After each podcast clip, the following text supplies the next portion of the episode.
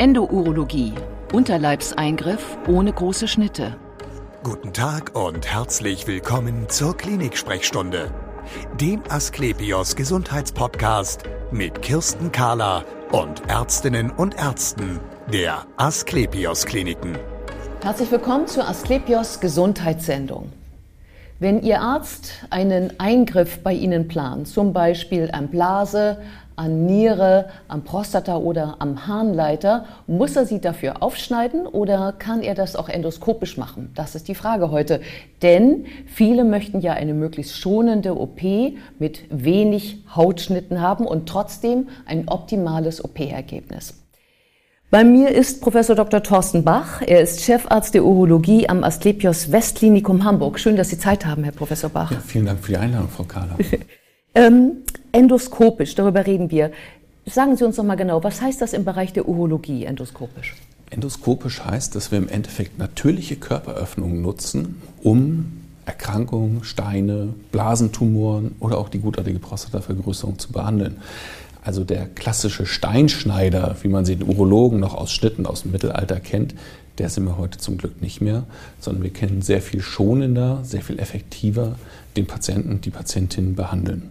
Das heißt also, Sie setzen äh, kein Skalpell an irgendwo oder müssen Sie doch, doch Instrumente durch die, durch die Bauchdecke vielleicht? Nein, es gibt also ganz selten Situationen, wenn man zum Beispiel sehr große Nierensteine von außen durch die Haut behandelt, wo man doch nochmal kleine Einschnitte macht. Wir reden da von ungefähr 4 bis 6 Millimetern oder 8 Millimeter Schnitten, was natürlich nichts mehr ist im Vergleich zu den großen 10, 15 Zentimeter Schnitten der Vergangenheit, zumal wir sobald wir die Haut, irgendwie diesen Hauteinschnitt gemacht haben, einfach um durch die Haut zu kommen, komplett minimalinvasiv endoskopisch arbeiten und ähm, deutlich gewebeschonender und patientenschonender arbeiten können als noch in der Vergangenheit.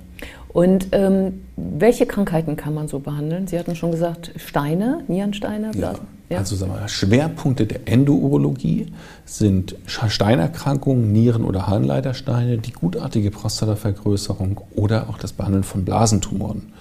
Ja, Blasenkrebs, gerade wenn man äh, in der Erstdiagnostik oder auf die Blase begrenzter Blasenkrebs kann komplett endourologisch behandelt werden. Wir äh, gehen durch die Harnröhre, sehen mit einem Sichtgerät in der Blase den Tumor ähm, und entfernen den Tumor, sodass wir gleichzeitig zum einen das Gewebe für die Diagnostik entnehmen können, aber damit auch gleichzeitig eine Heilung des Patienten bzw. eine Entfernung des Tumors vornehmen können, sodass wir eine Blasenentfernung, wo viele Patienten ja zu Recht Sorge vorhaben, mhm. ähm, in der Regel vermeiden können, außer bei sehr aggressiven Tumoren. Mhm. Ähm, denkt man sich, oh, dann gehen die mit so einem kleinen Röhrchen da rein und dann gucken die nur durch die Kamera. Erwischen sie alles, was sie erwischen müssen? Äh, ja, weil wir uns ja Mühe geben. Ja, und natürlich das ernst nehmen. Also der, der Auftrag eines Patienten, der jemanden wie mir, den er vielleicht im Rahmen eines Vorgesprächs kennengelernt hat und gar nicht lange kennt, der ein relativ hohes Gut anvertraut, nämlich seine Gesundheit, ist ja für, für mich oder für uns als Operateure ja schon eine Verpflichtung. Und insofern muss der Patient sich auch darauf verlassen können, dass ich das, was ich tue, ordentlich mache und ernsthaft mache.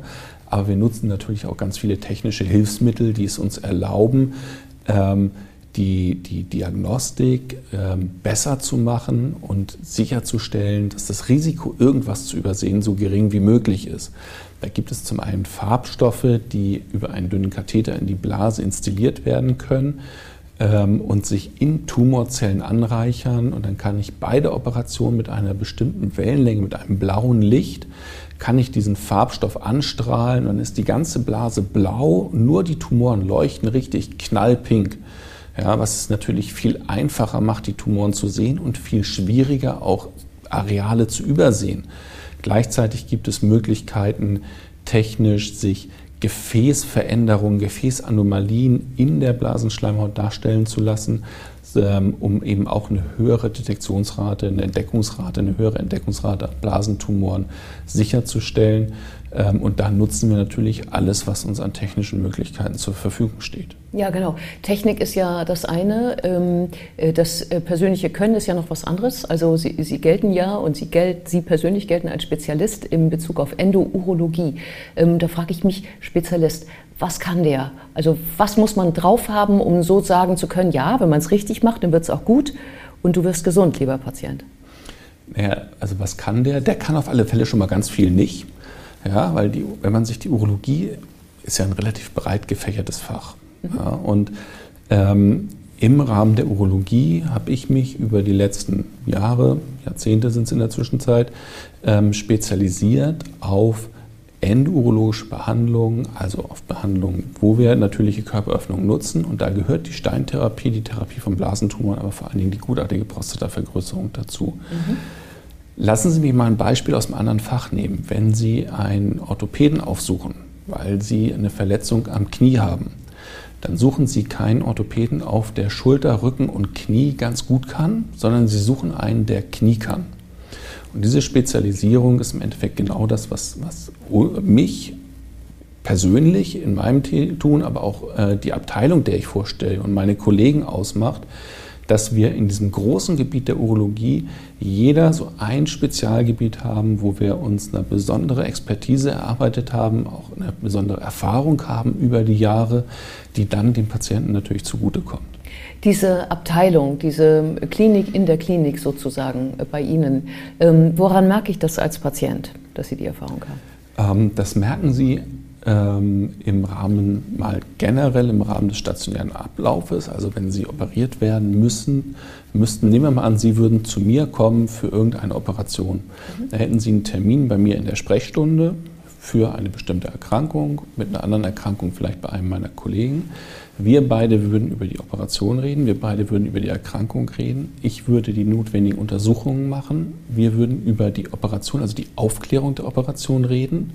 Und wenn Sie keine Fragen mehr haben und überzeugt sind, das ist jetzt der Weg, den ich gehen möchte und nachdem Sie mich kennengelernt haben, auch noch der Meinung sind, der Bach ist der, der es machen soll, ja, kann ja auch sein, dass Sie sagen, es passt einfach nicht, dann würde ich sie operieren. Mhm. Ich würde sie nach der Operation sehen. Ich würde sie während des stationären Aufenthaltes im Rahmen der Visite sehen. Und wir würden zum Abschluss der stationären Behandlung besprechen, wie es jetzt weitergeht. Das heißt, Sie hätten mhm. quasi mit Ihrer Erkrankung bei uns in der Abteilung in Rissen, hätten Sie, sehen Sie von Anfang an, haben Sie sozusagen den Arzt, der Sie von A bis Z betreut. Mhm. Und ähm die, wenn Sie dieses äh, Gespräch führen am Anfang, da würde ich mal sagen, legen Sie ja dann wahrscheinlich auch fest, welche Therapiemöglichkeiten Sie für mich, also welche dann für mich in Frage kommen.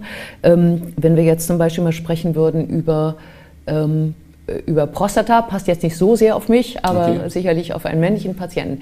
Da gibt es eine Vielzahl von Geräten. Haben Sie die alle? Ja, da muss man tatsächlich sagen, sind wir in der glücklichen Lage, dass wir alles anbieten können, was in den Leitlinien sinnvoll empfohlen ist mhm. oder auch was an neuen Therapien mit einem großen Potenzial versehen ist, eben zukünftig ähm, die ein wesentlicher Bauteil der Therapie sein zu können. Mhm. Ja. Ähm, warum? Weil wir uns eben durch diese Spezialisierung, äh, zum Beispiel bei der gutartigen Prostatavergrößerung, es aus unserer Sicht dazugehört, dass wir den Patienten genau das anbieten können, was für den einzelnen Patienten wichtig ist. Mhm. Ja, wir kennen das aus der Krebsmedizin, Stichwort personalisierte Medizin. Ja, da sind wir ja schon längst darüber weg, dieses jeder Patient kriegt eine Therapie, sondern man guckt sich sehr genau den Patienten an, man guckt sich den Tumor an, man guckt sich bestimmte Marker an und danach wird die ideale Therapie festgelegt. Nichts anderes steht ja auch einem Patienten mit einer gutartigen Erkrankung zu. Also nur weil es kein Krebs ist, müssen wir den ja, dürfen wir den ja nicht schlechter behandeln. Das wäre eine Katastrophe, sondern da kommt ein Mann zu mir, der hat Probleme mit der Prostata, Probleme beim Wasserlassen. Und dann gibt es, ich sag mal, sinnvoll fünf unterschiedliche Therapieformen, mhm. Die alle unterschiedliche Vorteile, aber auch gegebenenfalls Nachteile bieten. Das kann sein, dass das eine Verfahren seit über 20 Jahren schon etabliert ist und wir sehr gute Langzeitergebnisse haben. Es kann sein, dass ein neues Verfahren vielleicht deutlich weniger Nebenwirkungen verspricht, aber wir dafür eben noch keine 10, 15 Jahre Erfahrung haben. Wie soll das auch gehen beim Verfahren, was es erst seit fünf Jahren gibt? Mhm. Ähm, trotz allem kann das für den einzelnen Patienten ideal geeignet sein. Bleiben wir bei der BPH-Therapie. Wir fangen in der Regel an, wenn Beschwerden kommen, den Mann mit Medikamenten zu behandeln. So. Dann gibt es einen Teil der Männer, obwohl die Medikamente sehr gut verträglich sind, obwohl die Medikamente extrem gut helfen, die, deren Beschwerden mit Medikamenten nicht kontrollierbar sind oder die vielleicht auch Nebenwirkungen haben. Das heißt, da müssen wir über den nächsten Schritt reden. Das ist dann oftmals die Operation. Und dann hängt es davon ab, in welcher Lebenssituation ist der Mann, welche Begleiterkrankungen hat der Mann, muss er vielleicht gerinnungshemmende Medikamente nehmen aufgrund einer Herzerkrankung, die er, wenn er absetzt, die mit einem hohen Risiko für, für eine Verschlechterung der Herzerkrankung einhergehen oder einer Lungenerkrankung. Und genau diese Punkte sind natürlich für uns wichtig, um zu gucken, welches dieses Therapieverfahren aus dem ganzen Blumenstrauß ist für den Patienten das geeignete. Und das können wir eben nur, wenn wir auch alle anbieten können, alle auch mit einer hohen Expertise anbieten können.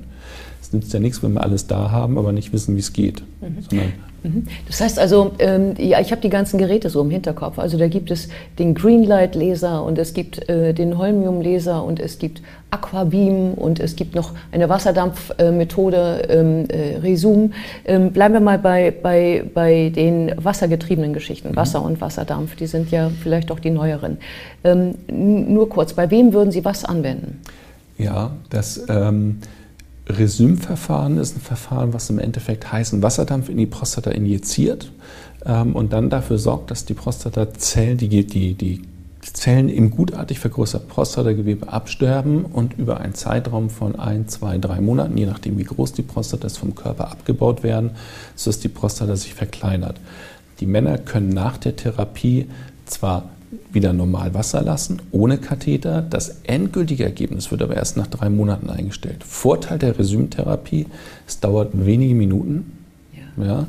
Ähm, Vorteil der Resümtherapie, es ist extrem wenig belastend für den Patienten. Wir können, wenn man den, den, sich die Daten, die Studiendaten anguckt, bei ungefähr 90 Prozent der Männer die Ejakulation erhalten eine Nebenwirkung, die bei den klassischen Operationsverfahren in der Regel auftritt, wo die Männer hinterher einen, Verlust der Ejakulation haben, also einen sogenannten trockenen Orgasmus haben. Und gerade das ist was, was vielleicht für jüngere Männer einen ganz hohen Stellenwert ähm, hat.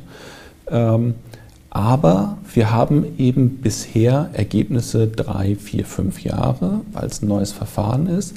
Und es ist in der, in der Wirksamkeit, auch in der, in der Nachhalt wahrscheinlich eher ein Verfahren, was seinen Platz zwischen Medikamenten und einer richtigen operativen Therapie will. Das heißt, man gewinnt, so wie es im Moment aussieht, gewinnt man Zeit für die Patienten vor einer aggressiveren oder vor einer längerfristig ja. tiefergehenden Operation. Ja. ja aggressiv ist ein blödes Wort in ja, dem Zusammenhang, aber vor einer weiteren, von einer, ähm, ich sage einfach mal, richtigen Operation.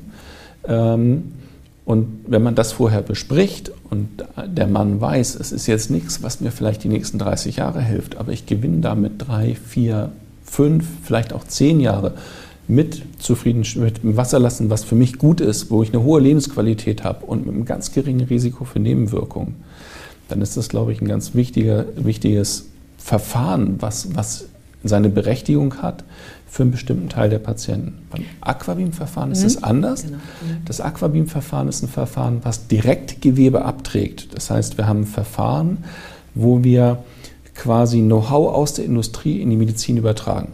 Ja, wenn ich in der Industrie etwas fertige, mhm. dann wird das am Computer programmiert und dann nimmt ein Roboter ein Rohling und fräst oder stellt dieses Teil automatisch her.